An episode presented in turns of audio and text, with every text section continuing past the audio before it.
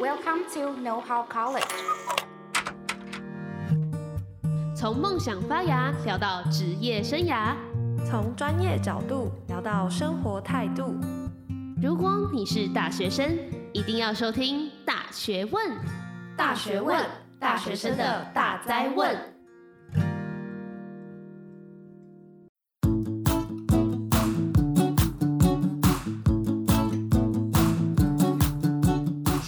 对大学问的支持，这里有个好消息跟大家说，我们的泽泽募资计划将在三月十七正式上线，希望借由群众的力量，产出更高品质且多元的节目与社群内容，并让听众参与我们的制作与团队日常，得到更丰富的资讯与成长。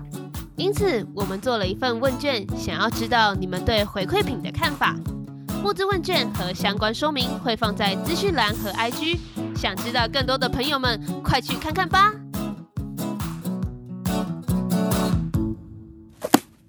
欢迎回到大学问，大学生的大哉问，我是主持人 Loading。随着大学升到大三、大四的年纪啊，时常会听到身旁的朋友说：“哎，我要不要出去留学啊？还是我要留在台湾？啊，出去留学要准备一大堆东西。”不知道要怎么办，所以今天呢，我们就请到了维盛教育留学顾问机构的负责人 Vance 来为我们说明一下。Hello，大家好，我是 Vance，我是维盛教育美留学顾问，那也是台湾区的负责人。今天很开心呢，能够受邀上大学问来回答同学关于留学的大哉问。在这个年轻的时候，应该十年前了吗？十年了吗？对，十年前去美国留学了两年，念一个硕士的 MBA 课程，在台湾的正大资管所也修了一个硕士。可以比较一下说，说可能在两边有什么样的差异吗？比方说，我举一个行销的课程，正大上课的时候就会觉得，哎，好像老师就是在教授这课本上的一些知识，然后教完之后呢，我们可能就会有一些分组报告嘛，或者是一些期末报告。大家就会分小组去讨论，然后最后交付一个期末的报告。这样，同样是行销的课程，其实国外老师就很喜欢发问，就是问同学的意见，然后问同学有什么看法。那我发现除了老师爱问之外呢，同学更爱问老师，所以其实师生的交流非常的频繁，然后关系也很好，在学习上面是有很多的启发。那除了课堂以外，就是在国外的生活文化上面，感觉也会跟台湾不太一样。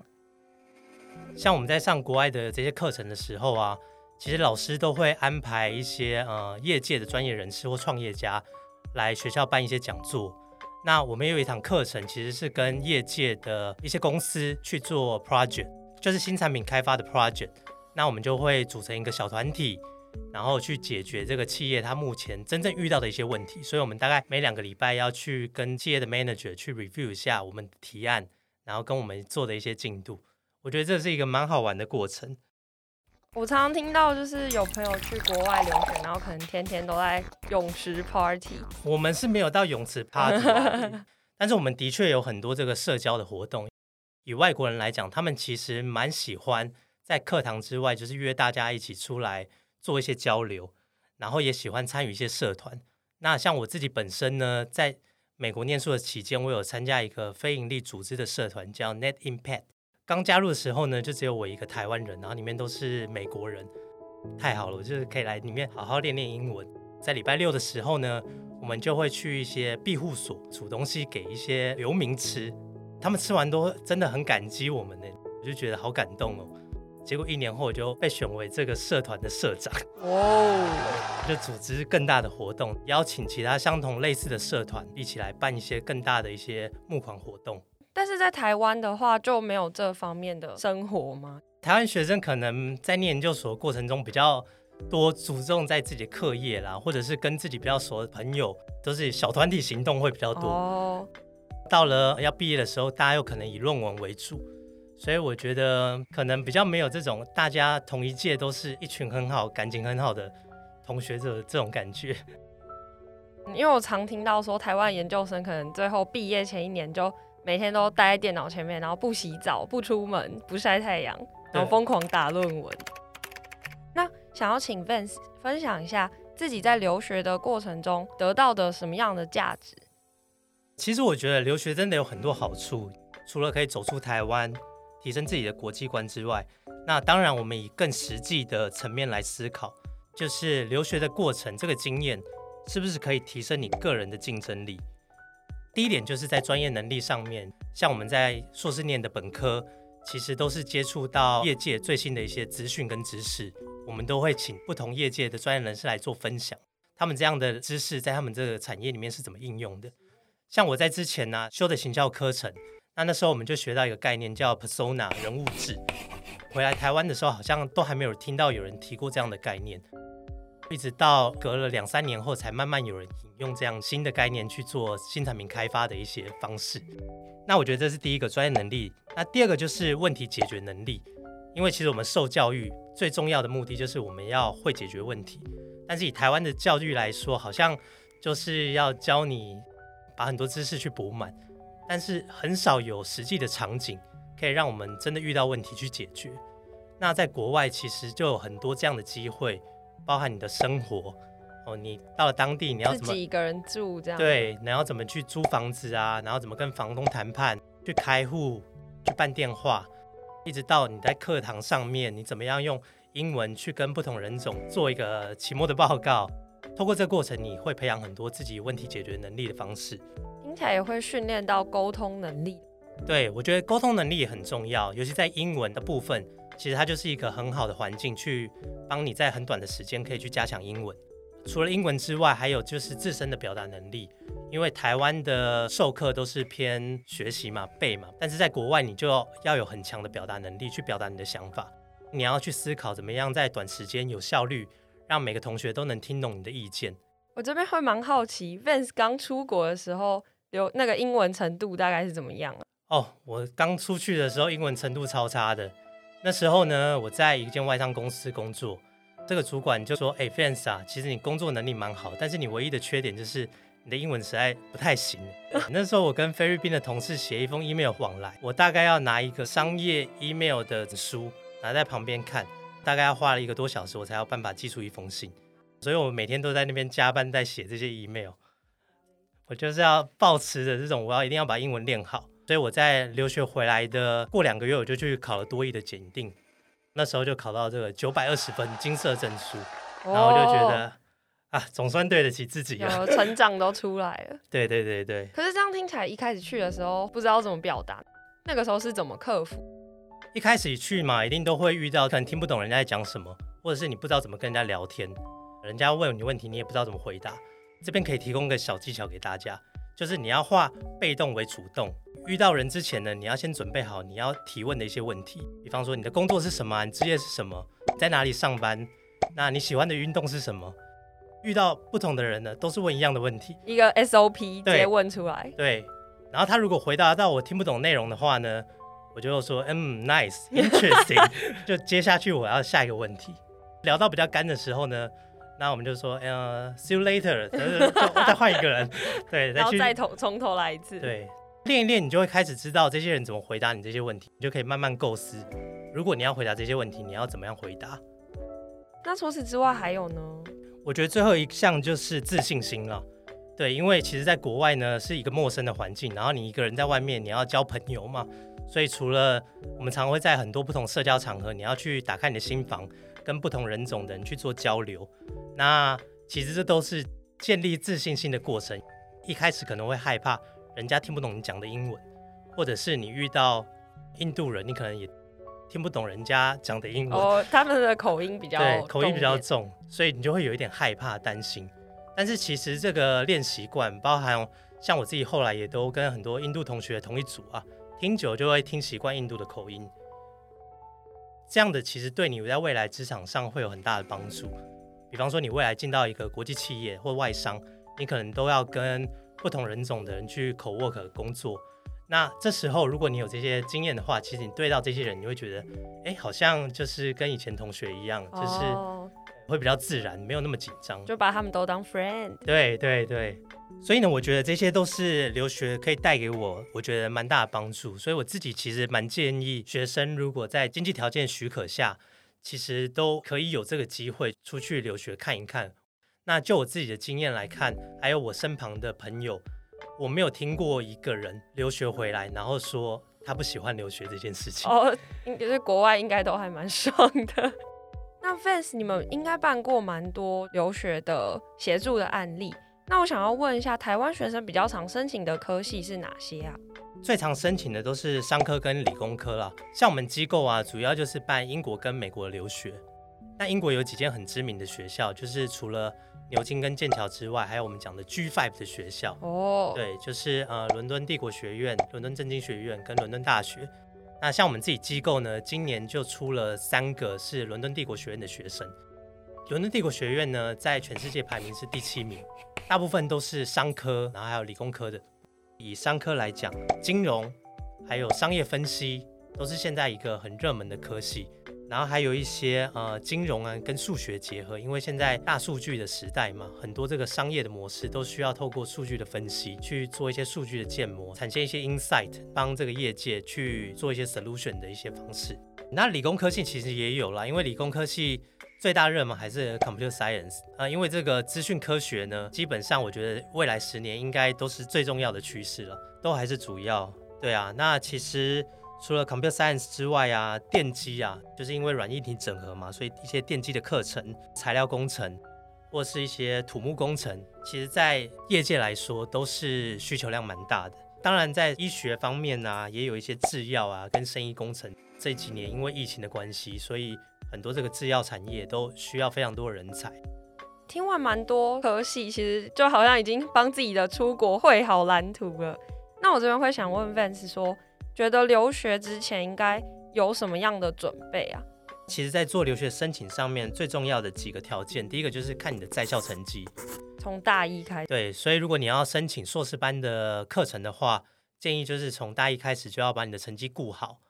那在顾完你的成绩之余呢，你有多余的心力，就要开始慢慢参加社团，去培养你一些筹办活动啊，或者一些领导能力、沟通能力的经验。寒暑假有时间的话，我也建议同学去做一些对于你未来想要申请的课程相关的一些实习的工作。那最后一个部分呢，就是英语考试了，因为你到国外念书嘛，最重要就是你的英文成绩一定要通过学校的标准。比较常听到英文考试，好像就是多益啊、托福啊、雅思啊等等的。那 Vance 可以帮我们说明一下这几个考试有什么样的差异，或者是留学比较适用哪几个？多益呢是。一般用来在国内职场上去检定你英文的一个认证的分数。国外的高等教育的升学上面，基本上是没有办法采用多益的成绩。国外在升学的时候呢，如果是在语言成绩上面呢，最多就是在看托福或者是雅思。传统比较有人会直观的以为是美国就是。会以托福为主，哦，然后欧洲是亚欧洲就是雅思为主，但是现在的趋势是，不管是美国或者是欧洲、英国的学校，基本上这两种考试的成绩都是可以接受的。那会比较建议考托福还是雅思？其实我自己会比较建议考雅思诶，因为我觉得雅思的呃考的内容会比较生活化，包含它的口说的部分也是会有真实的外师在跟你对话，所以你在聊起来就比较没有那么紧张。那如果是以托福在考口说的话，基本上它就是电脑问你问问题哦，然后他问完他开始哔哔，然后对，然后就给你大概十几秒钟，然后让你思考，然后很多人听到那个哔，头脑就一片空白。对对啊，如果是真人的话，感觉他还可以容忍你一下，引导你一下，对，引导你一下，嗯、对，而且他会从你自己本身开始聊起，就是会聊一些比较生活的部分。那除了口说题目以外，他们还有什么其他的差别吗？其实，在 reading 上面，我觉得。托福考的也比较多，像是科普的内容。哦。对，那我完了。对。对对，所以我觉得雅思我会比较建议啦，就是如果你在学术上面的需求的话，因为比方说他会考一些比较商用的或者是比较学术的部分啊，包含 writing 的部分，它也会很多都是出一些这种商用的图表，然后要你写一两段文章去描述这个图表要呈现的意义。除了托福跟雅思之外呢，其实蛮多的学校它都会要求 GRE 跟 GMAT 的分数，尤其是以美国的学校，GMAT 大家以前理解都是商科要考的考试，考的会比较困难一点。GRE 呢，大家会认为是理工科要考考试，但是现在有很多商科跟金融相关的课程，它会需要了解你的数学能力啊，所以它越来越多会采用这个 GRE 的分数。那当然也有些学校不用啊，所以就是要看学校而定。听起来我准备的东西有好多哦。Vance 这边可以说明一下，我们究竟该提前多久开始准备这些留学规划是比较充裕的？大一就要开始把成绩顾好，那最好呢就是平均都可以保持在八十分以上。心有余力就是先参加一两个社团，有机会呢寒暑假就是做一些实习的工作。真的要进入战场就是到大三，升大三的时候就要开始准备英文，要补习就会去补习。大三要升大三下的时候，基本上就要进入到英文备考的阶段了。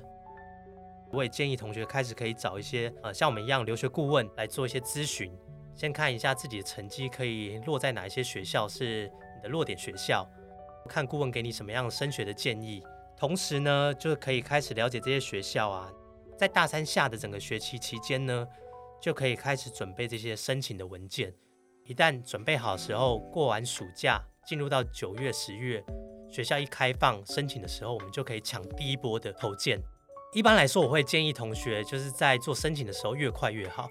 因为通常呢，学生的习性都会喜欢把文件拖得比较好。战士。对，通常你越晚投呢，这个竞争的人数越多。那当然会涉及到呃不同地区啦，像英国它就是先送先审制嘛，美国就是会分阶段制的去审查。那如果以英国来说，先送先审，你早点送，他诶没这么多人他在审查，他就看你的条件觉得不错，他可能就先录取你了。那英国呢，在审查上面，大部分的学校也通常不需要先要你付雅思的成绩，所以你雅思成绩其实也可以后补。哦，毕业前再补。呃，就是他会给你一个期限，通常都是 通常都是毕业前要你补这个成绩。哦。英国升学也大部分的学校也不用考 GRE 跟 GMAT，所以基本上就是把这些申请的文件赶快完成，抢第一波的时间送申请，这录取的机会就蛮大的。那以美国来看呢，它会分阶段。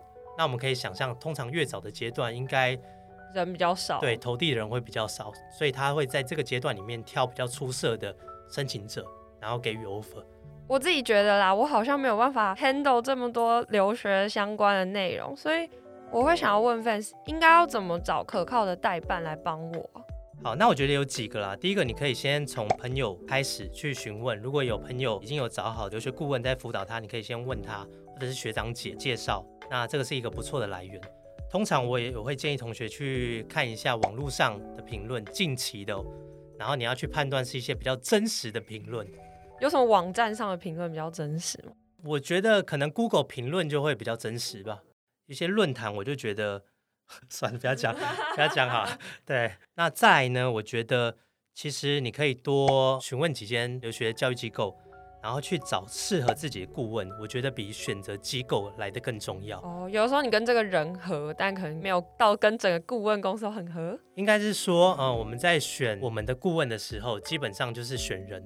嗯，对，你要选这个人是你值得信任的人，而且你要跟他好沟通，然后他也能了解你的需求，然后愿意给你一些意见。有没有把学生的问题当做自己的问题？所以我觉得顾问本身的特质是很重要的，而不是在机构的本身。嗯，再来，我觉得就是讲到这个服务的品质啦。大部分的像我们留学顾问机构嘛，都会提供免费的咨询服务。那你可以在这个咨询的服务过程中呢，去感受一下他给你的资讯的价值是不是对你真的有帮助。之后你可能也试着透过一些不同管道来问他几个问题。然后去测试一下他的态度啊，跟回复的速度，哦，是不是有符合你的预期？这样。就有一些好像免费完了之后就开始不太不太回。对，因为有些代办他可能会看你的条件，或者是他会有一些筛选了。那这边可以请 Vance 稍微介绍一下，就是维盛教育机构跟其他的代办机构有什么不一样吗？第一个，我觉得业界其实也有很多的留学顾问了。对，所以我不好意思说自己有什么特别厉害的地方。那再来是说，大家要先厘清一下代办跟顾问的差异，因为大家都会说，哎，代办代办。那其实我自己是很讨厌代办这个词，因为代办它其实就是代理办理事务而已。哦，听起来就比较对。所以一般代办呢，他会做的事情就是你把文件都准备好，然后他帮你收集好这些文件，就会帮你送申请，然后送完之后就会告诉你结果。然后顶多这个文件的过程中呢，他可能就是帮你稍微看一下你的单字有没有拼错，稍微做一个简单的润稿这样。哦，对，比较偏文字上。对，那当然基本的代办服务我们都有做，但是我们提供更多的是专业顾问的服务。哦，像是我们一开始跟同学咨询的时候，我们会先跟他聊一下他的职业方向，然后产业趋势跟他要选的这些科系里面的授课的内容是不是符合他的预期。再来就是文件的辅导，我觉得很重要，包含我刚才讲的，像我们今年有三位申请到伦敦帝国学院的学生，嗯，基本上他们都是学霸级的人物。对，那学霸级的人物，他为什么还需要留学顾问来帮他？对不对？因为如果以我们的理解来说，大家都觉得如果这件事情是可以自己办理的话。那为什么这种学霸级的人还要来找我们？对对，所以他需要有顾问来辅导他，帮助他的申请文件可以写得更好。所以这也是我们存在的目的。在文件的辅导上面，我们就会提供几个阶段的一个辅导，包含文章架构的建议，然后里面文句的描述是不是可以真的展现这个学生的个人的特质跟强项。最后，我们也会将这份文件给我们的外师做 proofread，去确保他的文法跟用字是完全正确无误的。再来呢，就是我觉得我们真的是很用心在在意学生的需求，然后快速解决学生的问题。对，回复速度上面，我自己是很有信心，秒读秒回。呃，基本上我们通常我看到都是直接会回复。哦，对，这听起来还蛮重要的。对，而且我好像没有在休息的哦，真的假的？但今天听起来对你蛮不健康的。因为我就把这件事情当做是一个自己喜欢的事情哦，对啊，而且感觉留学是对每个人来讲都是一个人生大事啊。因为同学嘛，已经把梦想寄托在我们身上，那如果不用心的话，其实我对不起同学，然后我也觉得我对不起自己，所以一定要 carry 他们往前冲。刚刚有提到说，维盛的主要负责的地区是英美。那我这边会想要询问一下，呃，去选择英美的优势是什么？其实我们大部分台湾人在讲留学的部分啊，基本上大家都会希望把自己的英文练好。哦，就像刚刚 Vance 讲的案例。对对对，因为英文还是国际上最需要常用使用的语言嘛。未来想要在外商公司工作啊，大家也是希望自己英文能力很好。所以如果以英语系的国家来讲，当然是英国跟美国是最直接的。其实英美地区的学术地位，在全世界是有目共睹的。其实，在世界百大的学校里面呢，有一半以上都是英美的学校。哦，对，所以含含金量是非常高的。最后呢，就是因为有些学生他会希望在国外留学之后呢，是不是有一些机会可以在当地工作，以居留在那边工作？哦，现在呢，在英国其实政府也有一些利多嘛。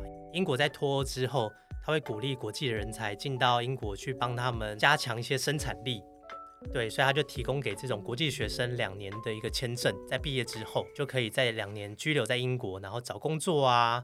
这样听起来好像我已经准备好要拿收行李，然后直接搭飞机出国了。我觉得留学最重要的考虑应该就是花费吧。这边我想要请 Vance 就是说明一下，如果我要出去，不管是英国啊，或是美国啊，那个大约的花费估计是多少？如果以英国来说呢，差不多一年可能就是一百二十到一百五十万，是差不多平均的水准。但是如果你在伦敦地区呢，可能就要再高一点，到一百八十万左右，是含生活费。对对对，对对对学费啊、生活费、住宿费的部分。那如果在美国的话，一年可能要过得比较好，可能要抓到两百五十万。那当然还是跟你的这个学费啦，还有住宿费会有一些关联。我觉得我要把我刚刚收好的行李放回去了。那如果这边要怎么去解决那个经济负担啊？听起来真的是，我觉得要要有一定的财库哦。对啊，因为其实，在留学的预算上面，最大的比例就是在学费跟住宿费是占的比较大的比例了。所以，如果你真的是有预算的考量的话，我觉得第一点你就可以选择这个费用比较低的学校，你可以看它的学费。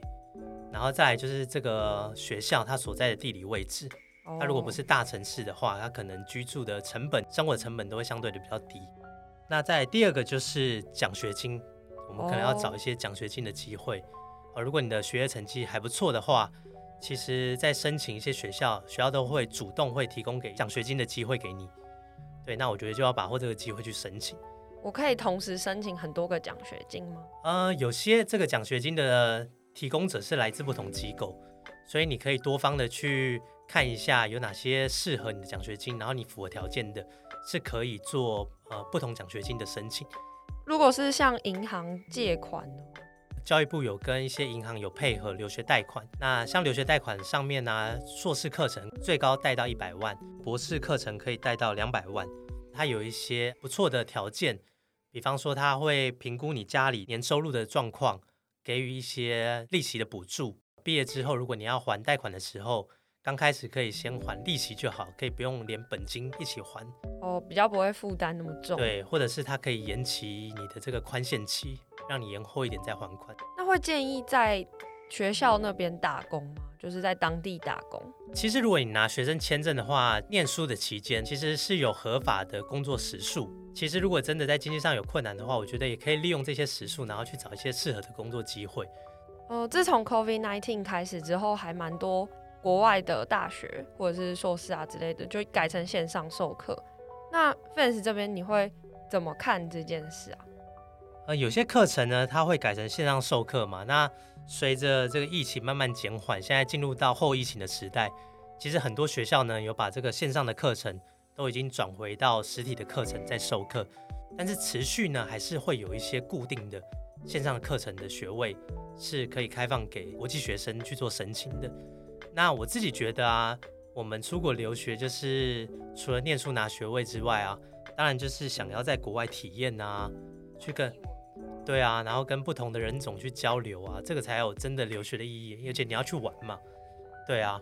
那如果这种线上课程的部分呢，我觉得就是可能某些人呐、他是为了呃学历上，呃不对，可能某些人呐、他是为了就是为了学位。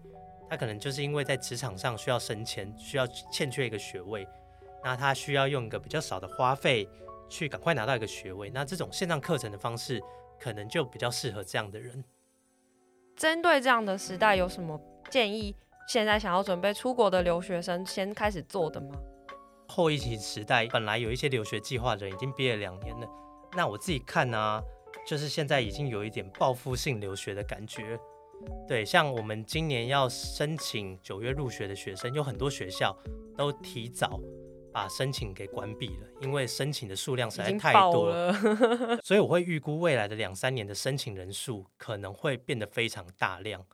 那在这样的情况下呢，我就是建议同学，就是照我刚刚所提供的这个时程安排。那我们最后来稍微整理一下今天的节目内容。刚刚 Vance 有说到出国留学啊，为他开阔了眼界，在竞争力啊、专业能力上、问题解决、沟通能力还有自信心都有成长。那刚刚 Vance 也提到说，如果想要准备出国留学的话，以硕士班为例，可能从大一、大二我们就要开始顾好成绩，还有相对的社团经历；而大三呢，则开始准备英文；大四的话，就可以先抢先赢，开始投稿喽。也有提到说，维盛的留学顾问机构提供了很细节的服务。那这边想要请 Vance 稍微说明一下。同学如果有对英美留学有兴趣的话，都可以来找我们做一个免费的咨询。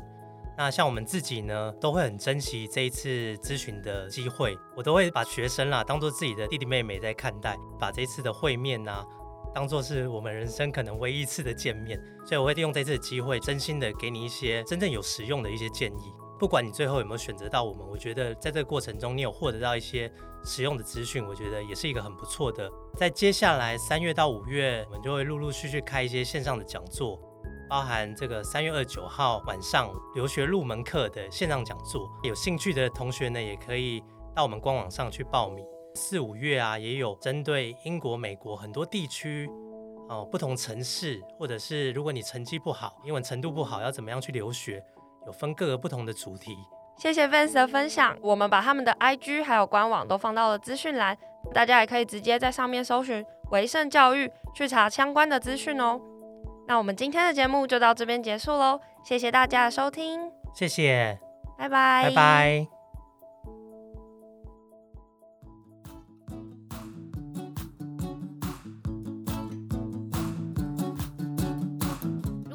今天的节目内容，欢迎到大学问 IG 追踪支持我们，并在各大平台订阅我们的节目哦。我们下次见，